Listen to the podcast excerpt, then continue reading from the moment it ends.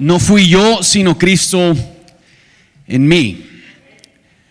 Una verdad muy sencilla de cantar y una verdad profundamente compleja de vivir. Hoy lo que queremos hacer juntos es expresar de forma colectiva nuestra dependencia única y exclusivamente en Cristo. Lo hacemos todos los domingos, tenemos un tiempo de oración familiar, oración corporativa y hoy nosotros queremos orar y pedirle a Dios que Él nos dé el poder para obedecer su palabra. Nuestro Señor Jesucristo nos dice en Juan capítulo 14, si me amas, obedecerás, mis mandamientos. Y más adelante en Juan 15, Él dice, porque sin mí no puedes hacer nada. No fui yo, sino Cristo en mí. Así que les voy a pedir que nos pongamos en pie y te quisiera animar ahí si estás con tu familia o con gente con quien viniste y te sientes em, con la confianza de hacerlo, em, tomarse tal vez de la mano, abrazarse o estar ahí cerca para orar y pedirle al Señor que Él nos dé el poder para depender de Él, para que vivamos vidas de obediencia a su palabra y que podamos nosotros depender de nuestro Señor Jesucristo. Y en unos momentos voy a yo cerrar este tiempo en oración. Oremos como iglesia.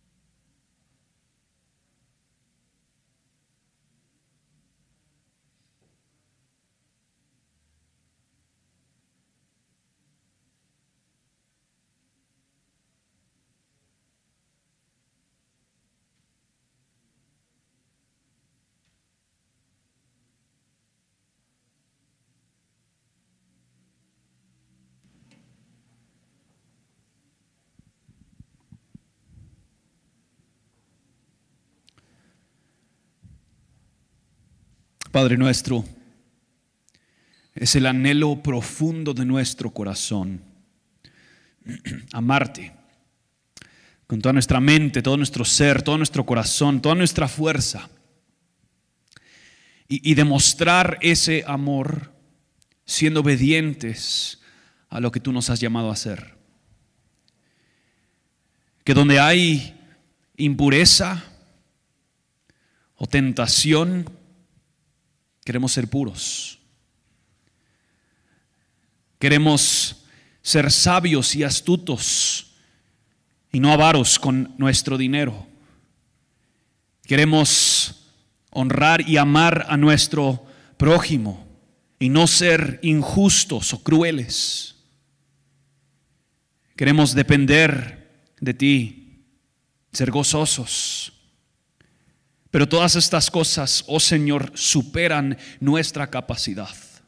Reconocemos que sin ti no podemos obedecerte.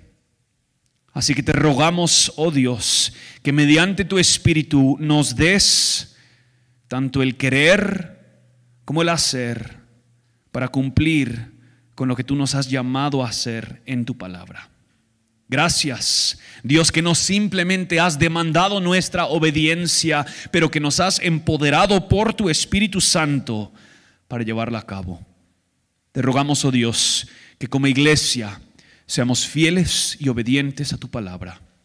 Es en el nombre de nuestro Señor Jesucristo que haramos estas cosas. Amén. Ahí donde están, si podrían abrir nuestras Biblias a Primera Tesalonicenses capítulo 5 y seguimos con nuestra serie No desperdicies tu cuerpo. Primera Tesalonicenses capítulo 5 versículo 23 y 24. La palabra del Señor dice lo siguiente en el nombre del Padre, del Hijo y del Espíritu Santo. Y que el mismo Dios de paz los santifique por completo y que todo su ser, espíritu, alma y cuerpo sea preservado irreprensible para la venida de nuestro Señor Jesucristo. Fiel es aquel que los llama, el cual también lo hará. Padre, Te pedimos por este tiempo donde estaremos nosotros bajo la proclamación de tu palabra. Te rogamos, oh Dios, que tu Espíritu le dé poder a mi hermano David, nuestro pastor, para que él hable tus palabras con tu poder, para tus propósitos, con el fin de tu gloria. Te rogamos, oh Dios, que esta palabra no simplemente sea algo que nosotros escuchamos el día de hoy, pero te ruego, oh Dios, que nos des el poder para también ser hacedores de la palabra que escuchamos. Gracias, Padre, por tu palabra. Es en el nombre de nuestro Señor Jesucristo que oramos. Amén. Pueden tomar su lugar. Muy buenos días, amada iglesia. Qué bendición estar compartiendo nuevamente otro domingo más la palabra de Dios. Y estamos en la serie No desperdicies tu cuerpo. Y el título de este sermón es La mayordomía de nuestro cuerpo. Nos estaremos centrando en este tema de la mayordomía de nuestros cuerpos. A inicios del siglo XX, una joven soltera irlandesa llegó a a la India como misionera, Amy Carmichael. Ella se dio cuenta de que niños y niñas estaban siendo vendidos por sus padres a los templos hindúes para la prostitución. El fin era casarlo con, casarlos a estos niños con los dioses y luego ponerlos a disposición de hombres hindúes que frecuentaban estos santuarios. Junto a un grupo de nacionales de la India, Amy comenzó a luchar por la libertad de estos niños. Después de unos 12 años de desarrollar este ministerio bastante polémico y peligroso al mismo tiempo, ella tenía unos 130 niños y niñas bajo su cuidado. Amy tenía muchos críticos, especialmente creyentes, cristianos, que decían que el énfasis en las necesidades físicas, la educación, la formación del carácter no eran lo suficientemente evangelísticos como para la gran cantidad de dinero y tiempo que se estaba invirtiendo en ellos. Ellos le preguntaban, ¿por qué, Amy, no te concentras nada más en salvar sus almas? Y Amy respondía, uno no puede salvar las almas y luego enviarlas para el cielo. Las almas vienen ligadas a sus cuerpos. Y como no se pueden separar las almas para tratarlas aparte, hay que tomar los cuerpos junto con las almas. Y me encanta cómo ella defendía este ministerio. Lo decía, lo decía un poco con ironía. Descubrí, decía Amy, que sus almas están obstinadamente pegadas a sus cuerpos. Y por supuesto, esto lo confirma esta serie que estamos desarrollando. No desperdicies tu cuerpo. Y también los dos versículos con los que cerramos el domingo pasado, 1 Corintios 6, dice que nuestro cuerpo es templo del Espíritu Santo y que Dios nos llama a honrarlo con todo lo que somos. Y eso incluye el aspecto físico de cada uno de nosotros. Y luego leímos Romanos 12, donde somos exhortados a presentar nuestros cuerpos como un sacrificio vivo y santo. Y esto, dice Pablo, es parte de la adoración a Dios. Así que nuestra meta a lo largo de este mes ha sido que Dios use esta serie, nuestra oración ha sido que Dios use esta serie para que conectemos nuestra alma con nuestro cuerpo de maneras prácticas, concretas. Y honestamente, hermanos, hablar de la mayordomía del cuerpo, del cuidado de nuestro aspecto físico, es, es algo un poco complejo para mí. Y a lo largo de este tiempo estudiando la palabra de Dios, me ha confrontado con hábitos alimenticios, hábitos de descanso y de ejercicio de manera personal. Yo creo que todos hemos conocido a alguien que dice, fui a ver al doctor y me dijo que tengo que subir unas cuantas libras. ¿Sí conocen a alguien así? Qué mal cae esa gente, ¿verdad? Pues yo no soy uno de esos. Dos semanas de descuido el fin de año y siento que dejo de caminar y comienzo a rodar. Yo, creo que esta serie a propósito está después de las fiestas. Eso es culpa de Justin. Ah, por otro lado, soy de los que por lo general ponen la cabeza en la almohada y me quedo dormido muy rápidamente, muy pronto. Pero Dios me ha confrontado a mí de que no estoy descansando lo suficiente porque no confío en que Dios es bueno y controla mi mundo cuando yo estoy durmiendo, estoy noqueado. Estiro lo más que puedo la noche porque siempre hay mucho que hacer. Siempre hay mucho que hacer. Por lo tanto, mis hábitos de dormir y de levantarme son pésimos. No respeto el aspecto físico de mi cuerpo en el descanso. Además, hay momentos en los que he puesto el ejercicio sobre mi familia y ellos se tienen que aguantar porque yo quiero estar bien. Y se tienen que aguantar mi impaciencia y mis gritos porque yo quiero estar bien, que me dejen en paz haciendo mi ejercicio. Los, temas de comida, glotonería, descanso, pereza, ejercicio, son temas difíciles de tratar. Y yo creo que son difíciles de tratar por tres razones. En primer lugar, somos seres muy complejos. Lo que para alguien puede ser sumamente difícil, para alguien es sumamente fácil. ¿verdad? Algunos hemos vivido constantemente fracasando en el área de la alimentación. Un mes somos veganos y el otro mes probamos con la keto. En noviembre se nos ocurre hacer un detox con los jugos verdes que nos dijo el compadre que funciona para entrarle con ganas a los convivios. En enero comenzamos con ayuno intermitente. Por ahí de junio al ayuno de Daniel. Ya para octubre vamos en piloto automático y que Dios nos ampare. Simplemente no encontramos el camino. Por otro lado, hay quienes cuidan su alimentación demasiado e invierten tiempo y enormes cantidades de dinero haciendo ejercicio. Para ellos nada es más importante que eso. Somos seres complejos. En segundo lugar, hay, un asunto de emociones y circunstancias conectadas con nuestro cuerpo. Es muy difícil mantener un peso adecuado, una salud física adecuada cuando vivimos en constante estrés familiar o laboral, cuando estamos siempre en problemas, siempre estresados.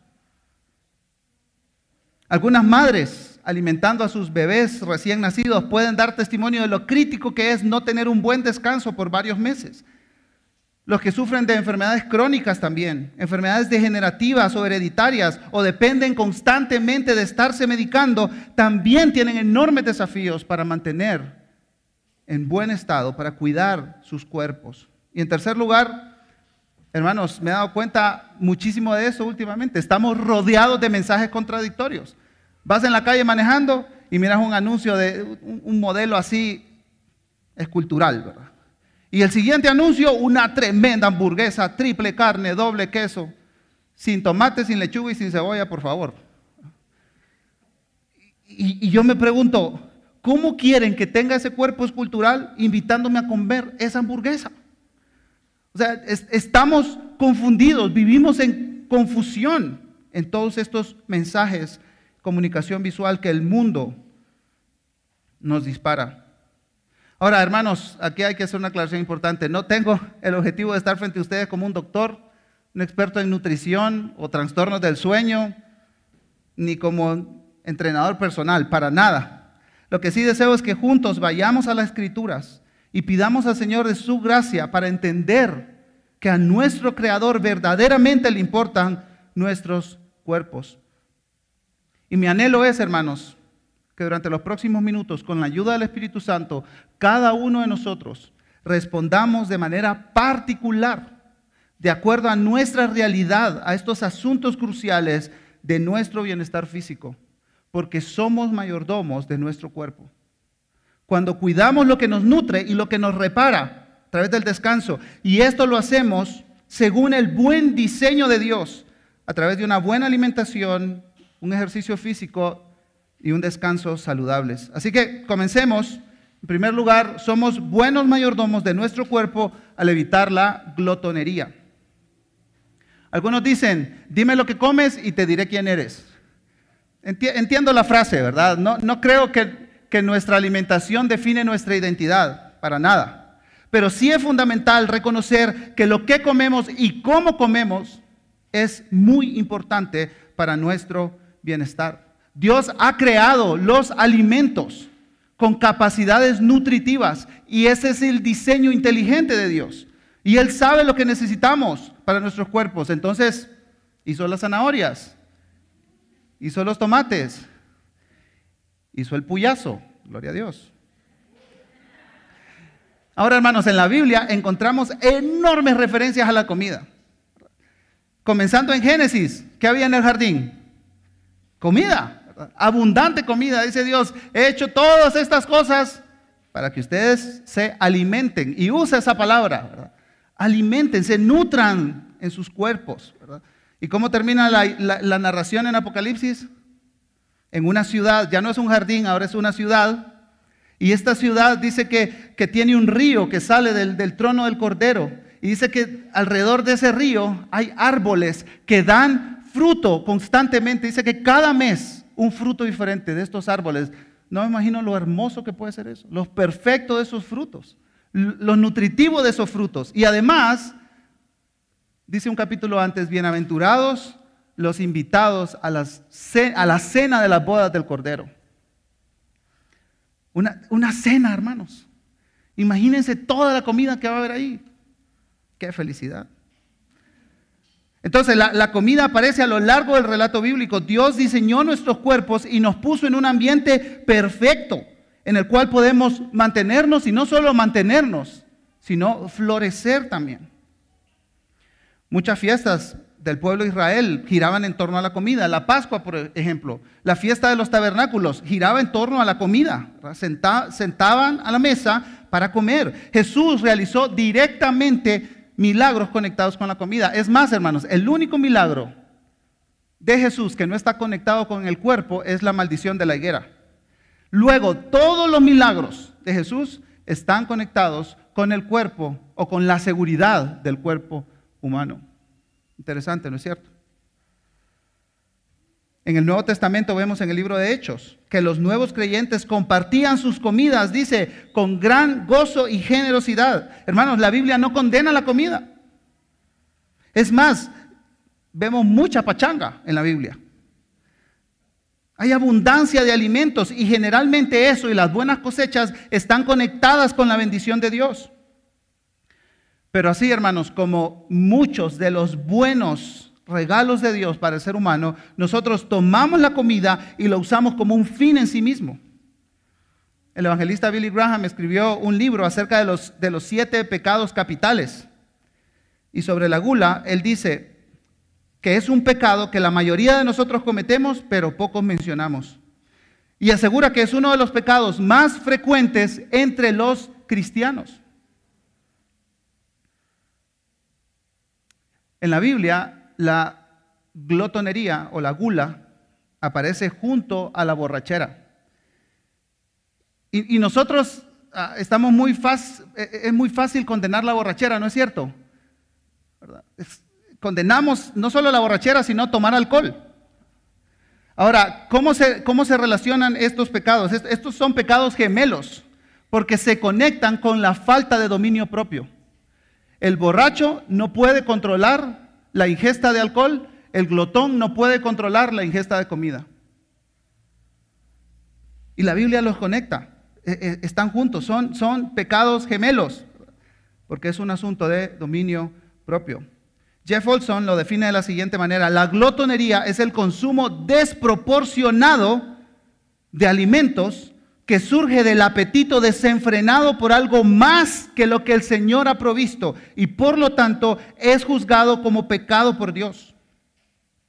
Vamos a ver el ejemplo del pueblo de Israel a la salida de Egipto. Números capítulos, capítulo 11, versículos 4 al 6. Dice la palabra de Dios, entonces la gentuza extranjera, me imagino que eran algunos egipcios también entre ellos, que viajaba con los israelitas, comenzó a tener fuertes antojos por las cosas buenas de Egipto. Y el pueblo de Israel también comenzó a quejarse. Oh, si tuviéramos un poco de carne, exclamaban. ¿Cómo nos acordamos del pescado que comíamos gratis en Egipto? Sí, claro. Y teníamos todos los pepinos, los melones, los puerros, las cebollas y los ajos que queríamos. Pero ahora lo único que vemos es este maná. Hasta hemos perdido el apetito. Entonces Moisés escuchó los lloriqueos de las familias a la entrada de sus carpas y el Señor se enfureció. Moisés también estaba muy molesto. Este pasaje, hermanos, ilustra de manera clara lo que es la glotonería. Para comenzar, es, la glotonería es mucho más que comer en exceso. Es mucho más que comer comidas que identificamos como poco saludables. La glotonería, más que un asunto de nuestra boca, es un asunto de nuestro corazón. Y este pecado involucra dos cosas. Una enorme falta de confianza en que Dios es nuestro proveedor y en segundo lugar, revela una falta de gratitud en nuestros corazones por la provisión adecuada y bondadosa de Dios para nuestros cuerpos a través del alimento. No sé si, si ustedes, como yo, crecieron en hogares donde tirar comida es pecado. Tirar comida es pecado. Aquí está mi madre por ahí. Ay de aquel puerto Argueta que no se coma todo lo que hay en el plato. Y entonces me acostumbré a comer en exceso. Como no tiene que quedar nada en la mesa, en el plato, y yo tengo un problema, estoy casado con una chilena y los chilenos ponen en la mesa todo lo que se cocina y cada quien se mata con su propia mano, ¿verdad? Y ahí voy yo, ¿verdad? Y siempre sobra comida. Pero como yo me crié. Entonces eso, hermanos, es el pecado de la glotonería en evidencia porque sigo comiendo cuando estoy satisfecho. Ahora, Greg Allison escribe que podemos caer en glotonería también en otras circunstancias que son menos evidentes para nosotros. Por ejemplo, él dice cuando somos muy melindrosos para comer, así se dice, melindrosos, quisquillosos. Por ejemplo, exigir que solo se nos sirva comida que nos guste todo el tiempo y que esta comida tiene que estar cocida y servida en cierta manera, a cierta temperatura. Dice este escritor, hay un problema de falta de gratitud en ese corazón. En segundo lugar, cuando somos muy exclusivos con nuestra comida. Por ejemplo, comer solo ciertos cortes de carne, comer cierta clase de mariscos o de algunas comidas ostentosas en lugares caros. Y hay de aquel mesero que no me dé lo que quiero y cómo lo quiero por lo que estoy pagando.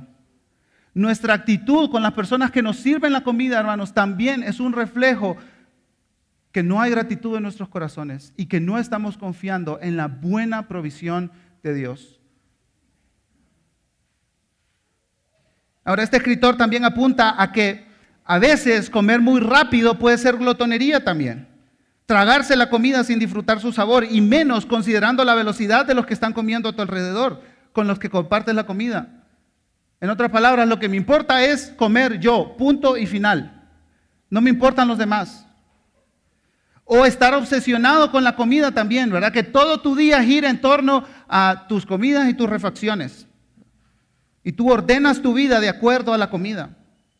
Y miren lo que pasa con el pueblo de Israel, hermanos. Salmo 78, 18 resume lo que ocurrió en el desierto. Tercamente pusieron a prueba a Dios en sus corazones al exigirle la comida que tanto ansiaban. Saben, hermanos, la glotonería y la gula es poner a prueba a Dios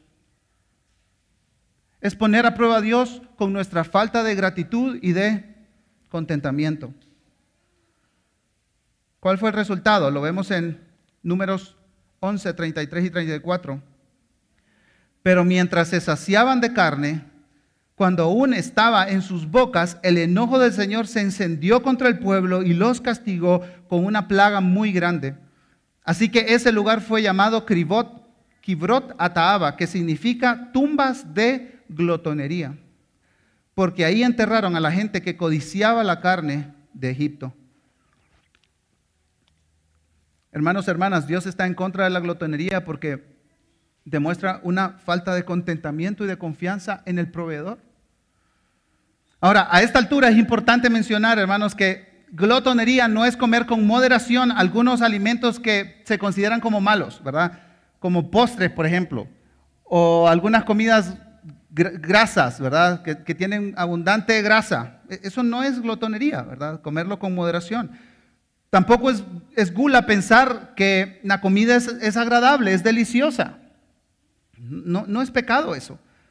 O disfrutar también con moderación de un chocolate, o de un helado, o de otros placeres culinarios, ¿verdad? De una buena pizza o comer porciones adicionales y después de, terminar lo que hay en nuestro plato, de verdad estamos llenos, perdón, de verdad tenemos hambre.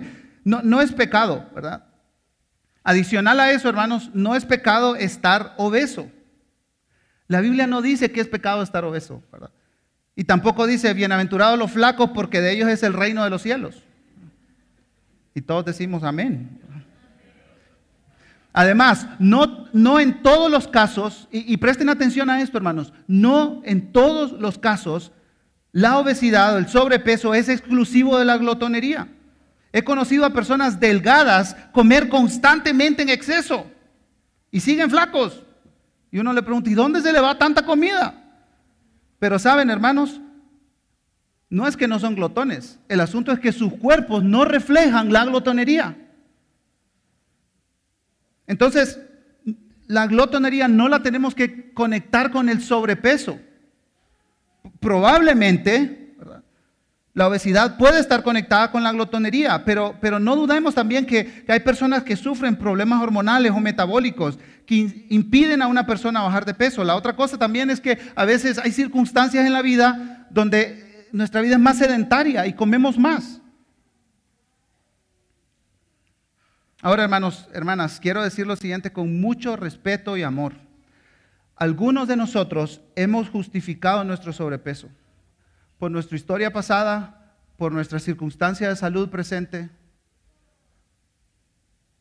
Si esta mañana te sientes confrontado con la palabra de Dios, es tiempo de reconocer que no solamente tenemos problemas fisiológicos, emocionales o metabólicos, también hemos caído en el pecado de la glotonería. Me encanta lo que dice esta, escritora, lo explica muy bien, dice, la gula no está mal porque nos engorda, la gula es pecado porque es el fruto de la falta de dominio propio, de ser egoístas y de ser desenfrenados. El fruto del Espíritu contiene el elemento del dominio propio. La templanza traduce en otras versiones. Y hermanos, cuando caemos en el pecado de la glotonería, nos falta dominio propio. Y por eso, como cualquier otro pecado, necesitamos arrepentirnos de él y, sí, arrepentirnos de la glotonería. Confesarlo a Cristo, confesarlo a otros hermanos. A Dios le importa nuestro cuerpo. Por lo tanto, hermanos, hermanas, le importa lo que nosotros comemos. Porque lo que comemos es lo que nutre nuestro cuerpo. Somos templos del Espíritu Santo. Ahora, ¿cómo entonces vencemos el pecado de la glotonería? Y, hay, hay muchísimas ideas. Hay artículos, libros que se han escrito respecto al tema, pero vamos a hablar de tres cosas. En primer lugar, aprendamos a comer. Hermanos, vivimos en un analfabetismo nutricional. Como me preguntó un amigo una vez, ¿sabes lo que tiene ese triángulo que te estás metiendo a la boca? Al triángulo se refería a un buen pedazo de pizza. No tengo idea, solo sé que es rico. La mayoría de nosotros, hermanos, tenemos que reconocer honestamente que no sabemos cómo y cuánto comer. Por lo tanto, necesitamos asesorarnos con profesionales. En nuestra iglesia hay doctores, hay nutricionistas, especialistas en estas cosas, hermanos. Preguntemos, ¿quién me puede ayudar? ¿Quién me puede ayudar? Y sigamos sus consejos. En segundo lugar, comamos con gratitud. En 1 Timoteo 4, Pablo dice que algunas personas estaban prohibiendo comer ciertos alimentos y Pablo dice, esas enseñanzas son de demonios. Y claro, yo digo amén, ¿verdad? ¿Cómo van a prohibir comer buen pedazo de puyazo? Y dice Pablo a Timoteo, Dios creó esos alimentos para que los coman con gratitud las personas fieles que conocen la verdad. Ya que todo lo que Dios creó es bueno, no deberíamos rechazar nada, sino recibirlo con gratitud. Entonces, hermanos, al comer, ahí en nuestra mesa, lo que está frente a nosotros, con nuestras familias, nuestros amigos, tengamos una actitud de gratitud a Dios. No haremos a la carrera así, Señor, lo mismo que te dije ayer, te digo hoy, amén. De verdad, hermanos, concentrémonos en decirle, Dios, tú has provisto esto. Tu provisión es buena. Voy a comerlo con gratitud. Y en segundo lugar, comer para honrar a Dios. Siempre me ha llamado la atención 1 Corintios 10, 31. Ya sea que coman o beban o hagan cualquier otra cosa, háganlo todo para la gloria de Dios. Hermanos, tomarnos un café con champurrada de refa puede ser un acto de adoración a Dios. salir a comer con nuestra esposa en el aniversario y comernos un mar y tierra así, de los buenos, ¿verdad? Camarones salteados y el puyazo que se le sale así la agüita esa, sin ensalada, está bien. Pero hermanos, ese puede ser un acto de adoración a Dios. Dios, tú, tú, nos has dado todo esto y es bueno, Señor. Pero esto no me controla a mí. Tú me controlas, Dios. La comida no me controla. Comer para la gloria de Dios es reconocer la bondad de Dios y reconocer que lo que está frente a nosotros y nuestro apetito por eso no nos controla. Cuando no comemos para la gloria de Dios, hermanos, la comida, lo que está en el plato, es un fin en sí mismo. Dejamos de agradecer a Dios y dejamos de confiar en Él. Resumiendo, hermanos, somos buenos mayordomos cuando con dominio propio nos alimentamos bien. Y junto a una buena alimentación somos buenos mayordomos, en segundo lugar, de nuestro cuerpo al evitar la pereza. Al igual que la comida, hermanos, Dios creó el trabajo. El trabajo junto con todo el movimiento físico que exige el trabajo. El trabajo existió antes de la caída, no, no es un castigo para el ser humano trabajar. Dios le dijo al hombre en Génesis, llenen la tierra y sométanla, ejerzan dominio sobre los peces del mar, sobre las aves del cielo y sobre todo ser viviente que se mueve sobre la tierra. Y al igual que la comida, la caída ha distorsionado el trabajo. Y esto tiene varias implicaciones. Algunos de nosotros tenemos la tendencia a trabajar excesivamente. Otros a no trabajar para nada. Greg Allison define la pereza como la indiferencia psicológica y el cansancio físico hacia la obra que Dios nos ha provisto para llevar a cabo.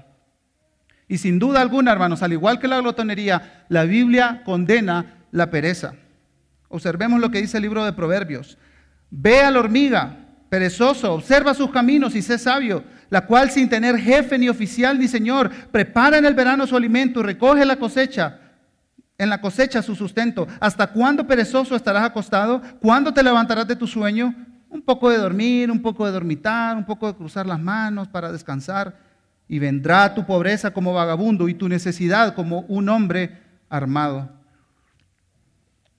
El perezoso no solo se niega a trabajar, también inventa cualquier tipo de excusa, aunque sean absurdas, para no hacerlo. Al perezoso le encanta dormir más de la cuenta y se cree sabio, pero realmente es necio. Miren cómo lo dice Proverbios 26. El perezoso afirma, hay un león en el camino. Sí, estoy seguro de que hay un león allá afuera. ¿Qué excusa, verdad? ¿Cómo, cómo está seguro que hay un león allá afuera? No se quiere levantar de la cama. Y dice, así como la puerta gira sobre sus bisagras, el perezoso da vuelta en la cama. Los perezosos toman la comida con la mano, pero ni siquiera se la llevan a la boca. Los perezosos se creen más listos que siete consejeros sabios. Hermanos, el plan de Dios para el ser humano es nuestro florecimiento. Dios desea que construyamos la civilización, que construyamos la cultura de manera adecuada. Y para eso nos capacita con, muchas habilidades, distintos intereses, diferentes talentos naturales que nos da cada uno. Y todo eso, hermanos, en la actualidad está reforzado por, por estudios, conocimientos técnicos, profesiones adquiridas en la universidad, posgrados que nos impulsan a desarrollarnos como seres humanos. Y hermanos, eso no se va a producir sin esfuerzo. Todo en la vida requiere esfuerzo y después de la caída mucho más, porque tanto la creación como los seres humanos hemos sido afectados por la rebelión. Vivimos en una sociedad donde lo lo fácil y rápido es lo preferido. Pongan en Google fácil y rápido. 421 millones de búsqueda. Por eso existe el plagio. ¿Por qué existe el plagio? Porque no cuesta. ¿Por qué existe la lotería? ¿Por qué existe la comida rápida? ¿Por qué existen el microondas y las sopas instantáneas? Porque, hermano, vivimos una sociedad, una cultura donde es fácil y rápido, hermano. Yo no estoy diciendo que tomar sopa instantánea es pecado, ¿verdad? Para mí sí, horrible. Pero a algunos les gusta, está bien. Pero el asunto, hermanos, es que lo queremos fácil y rápido. Por eso existe la publicidad engañosa, seguramente todos lo hemos visto. Adelgaza sin ejercicios ni dietas. ¿Y eso cómo es posible, verdad? Te tomas una pastilla y te mandan al baño tres semanas. Claro, fácil y rápido. Hazte rico sin esfuerzo. Hazte rico sin trabajar, ¿verdad? Tres clics y te puedes convertir en millonario. ¿Por qué, hermanos? Porque vivimos en una cultura donde todo lo queremos fácil y rápido. Pero ese discurso es una falacia. Pablo lo dice de la siguiente manera en Efesios capítulo 4. Si eres ladrón, deja de robar. En cambio, usa tus manos en un buen trabajo digno y comparte generosamente con los que tienen necesidad. Entonces, usamos nuestro cuerpo, nuestras habilidades, lo que Dios nos ha dado para desarrollarnos desarrollar nuestra civilización, nuestra cultura a través de nuestros trabajos, de nuestros empleos, en nuestras familias. Y Dios ha diseñado nuestro mundo y nuestros cuerpos para el esfuerzo y la dedicación.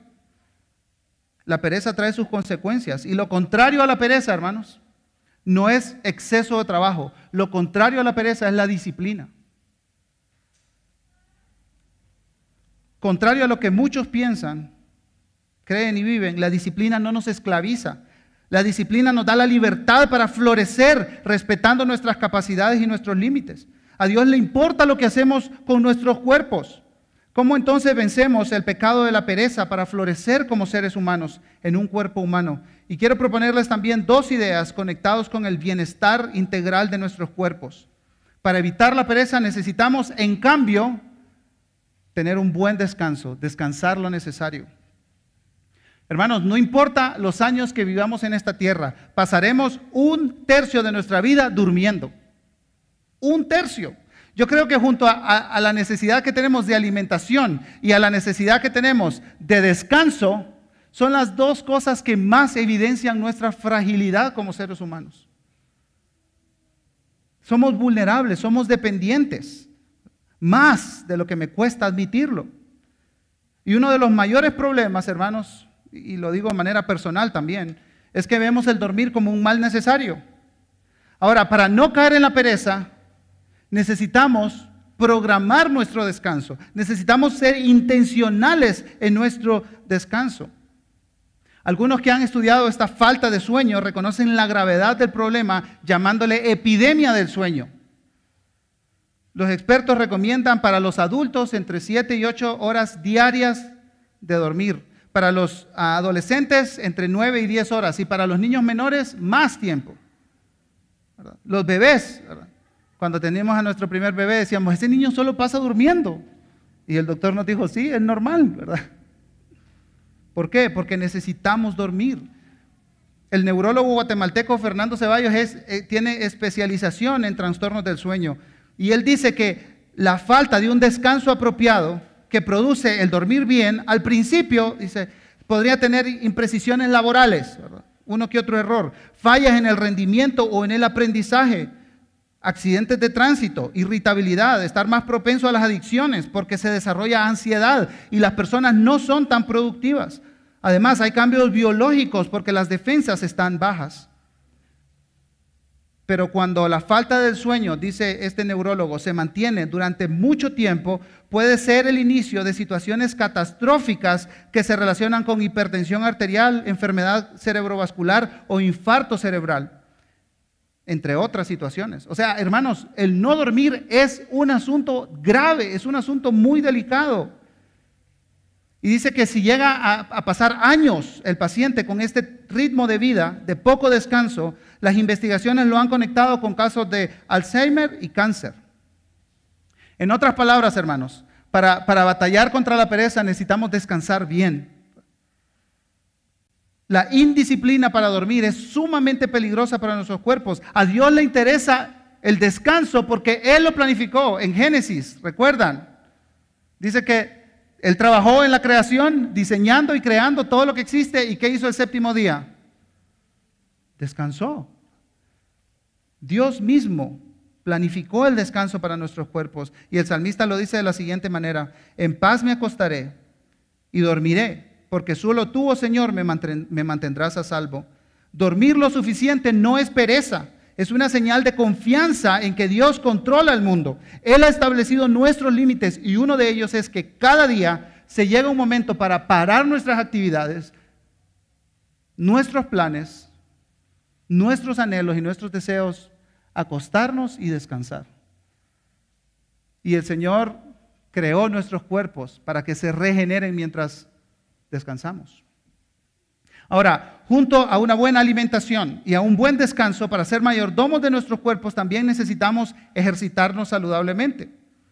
Existen muchísimos estudios realizados por profesionales que demuestran la bendición, los beneficios del ejercicio físico. Como por ejemplo, mejora nuestro sistema respiratorio, circulatorio, además previene algunas enfermedades relacionadas con las labores sedentarias de las cuales muchos de nosotros dependemos para nuestro sustento. Por varios años yo me excusé con la mala interpretación de 1 Timoteo 4.8. El ejercicio físico aprovecha poco. La piedad es provechosa para todo. Ahora, tenemos que tener cuidado con usar ese versículo de esa manera. E, en primer lugar, el versículo no dice que el ejercicio no sirve para nada. Dice para poco, ¿verdad? La NTV dice el entrenamiento físico es bueno, pero entrenarse en la sumisión a Dios es mucho mejor. Ahora, en segundo lugar, hermanos, es importante entender el contexto sociocultural en el que Pablo le está escribiendo a Timoteo. El entrenamiento físico era dedicado, eh, los, los especialistas que iban al gimnasio, ¿verdad? Gimnasio, esa palabra viene de una palabra griega que significa desnudo, porque todo el día pasaban entrenando sin ropa. ¿Por qué? Porque lo que más le importaba era su aspecto físico. No les importaba cuidar el cuerpo porque estaban hechos a imagen y semejanza de Dios. No, que querían que los vieran bien, lucir bien. Entonces Pablo le dice, e-, el ejercicio es, es bueno, es provechoso. Pero la piedad para mucho aprovecha. Y, la otra cosa, hermanos, ¿quién de nosotros ha trabajado haciendo tiendas con pieles de animales sin herramientas eléctricas? Hermano, el trabajo de Pablo requería un montón de esfuerzo. ¿Quién ha hecho carpintería sin herramientas eléctricas? El trabajo de Jesús requería muchísimo esfuerzo. Entonces, ahora vivimos 50, 60 horas a la semana sentados, aparte del tiempo que pasamos dormidos, necesitamos activar nuestros cuerpos. En ese tiempo no había servicio de domicilio, ni medios de transporte como los tenemos ahora. No habían estufas eléctricas, no habían bombas de agua. Creo que el esfuerzo físico procedente del trabajo y de la vida habitual en esos tiempos era completamente diferente a nuestra sociedad industrializada. Ah, nuestra hermana Janine Martínez escribió este librito pequeñito, ¿Cómo ordeno mi vida? Y e, ella también dice, ¿verdad? Qué barbaridad sacar la Biblia de su contexto para justificar mi falta de ejercicio. Y yo estoy completamente de acuerdo. Es, una barbaridad eso, ¿verdad? Y luego Janine nos da tres excelentes ideas para mejorar el cuidado de nuestro cuerpo a través del ejercicio físico. Ella dice, aprovechemos el compañerismo y la comunidad.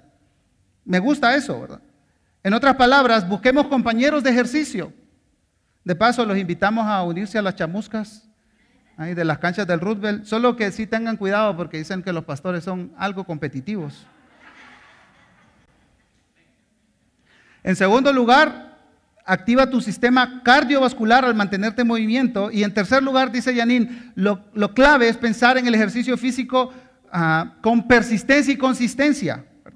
Es mejor, dice Janine, que camines 30 a 40 minutos cada 3, 4 días a la semana, que pagues el gimnasio o el CrossFit e ir dos veces al año. Necesitamos constancia y consistencia en nuestra actividad física. Nuestra meta en el ejercicio no debe ser mejorar la calidad de nuestros cuerpos para que otras personas nos noten y nos admiren. Oh, qué cuerpazo tiene este hermano, esta hermana. No, la meta del ejercicio debe ser mejorar nuestra salud física para que tengamos más energía y así podamos dedicarnos a las metas espirituales. Por supuesto, hermanos, aquí, hay algo muy importante a considerar. Es bueno el consejo de los profesionales, porque hay algunas enfermedades crónicas, ¿verdad? como la endometriosis, el lupus, artritis reumatoide, fibromialgia, fibrosis quística, que pueden potenciarse por el ejercicio físico. Y lo que buscamos no es el sufrimiento. lo que buscamos es el buen uso de nuestro cuerpo, la buena mayordomía de nuestro cuerpo. Y somos buenos mayordomos cuando Dios, de lo que Dios nos da, evitando la glotonería y la pereza, a través de la buena alimentación, el buen descanso y el ejercicio físico. Ahora, hermanos, ¿qué nos da Dios para ser buenos mayordomos de nuestros propios cuerpos? Y hablemos de este tercer punto, la gracia común para la buena mayordomía del cuerpo. Gracia común, hermanos, no es lo mismo que sentido común. Como dice mi papá, no, confundas lo gordo con lo inflamado. Pensemos por un momento en cómo intentamos mejorar nuestros cuerpos. Hablemos de la automedicación. Y, no me refiero al té de la abuela, ¿verdad? que tiene un té para todo tipo de mal. El área de farmacología y toxicología de una organización Ah, en Inglaterra, publicó un estudio que realizaron aquí en Guatemala, en nuestro país, en nuestra ciudad, que identifica los niveles de automedicación. Y entrevistaron a, varios cientos de compradores en el área de San Cris y en el área de Zona 1 para que los muestreos también incluyeran aspectos socioeconómicos. Y lo que descubrieron es interesante. De todas las personas que entrevistaron, hermanos, y que encuestaron, el 77% de los de zona 1 dijeron que se automedican. Y en San Cris, el 79%. ¿Y saben cuál es el antibiótico favorito en Guatemala? Exactamente, la amoxicilina. Ahora, hermanos, yo creo que la amoxicilina es gracia común de Dios. Dios iluminó a estos científicos ahí en el año 1972 que estaban experimentando y descubrieron la amoxicilina. Ahora, la gracia común no es que yo agarre la amoxicilina y me la tome cuando se me ocurra. Eso no es gracia común. Gracia común, hermanos, también es la sabiduría médica y la sabiduría química para mezclar las medicinas de manera correcta y sabia. Eso es sabiduría común, hermanos. Automedicarse no es sentido común. No es buena idea. E hicieron esos estudios aquí en Guatemala. Usted puede leer el artículo ahí en, en Prensa Libre. Hicieron esos estudios en Guatemala porque se han dado cuenta que la automedicación tiene muy malas consecuencias en la salud de los guatemaltecos. El término gracia común se ha usado a lo largo de los años por cristianos para identificar y describir la actitud favorable de Dios hacia todas las criaturas y no solamente a las personas que Él ha salvado. Wayne Grudem lo define de la siguiente manera, la gracia común es la gracia de Dios mediante la cual Él da a las personas innumerables bendiciones que no son parte de la salvación. Se llama común porque son comunes a todo el ser humano. Por ejemplo, Salmo 145, 9 dice, el Señor es bueno con todos, desborda compasión sobre toda su creación. En otras palabras, hermanos, cada respiración que llena de oxígeno nuestros pulmones es gracia común. Todo el ciclo también a través del cual el dióxido de carbono que sale de nuestros cuerpos se convierte en oxígeno y mantiene a nuestros cuerpos, nuestros cuerpos con vida no es algo exclusivo para el cristiano.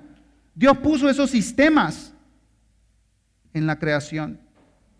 Y este proceso incluye la atmósfera, el sol, la fotosíntesis de las plantas, el agua, la tierra, aún los animales.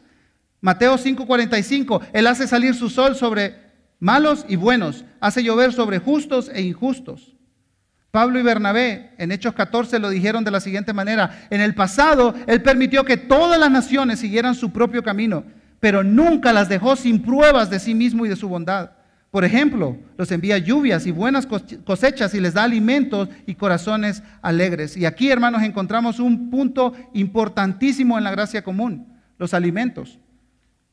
Y también en la actividad física, el cosechar estos alimentos de la tierra. Dios provee agua para que hayan buenas cosechas, para que tengamos alimento, para que estemos alegres.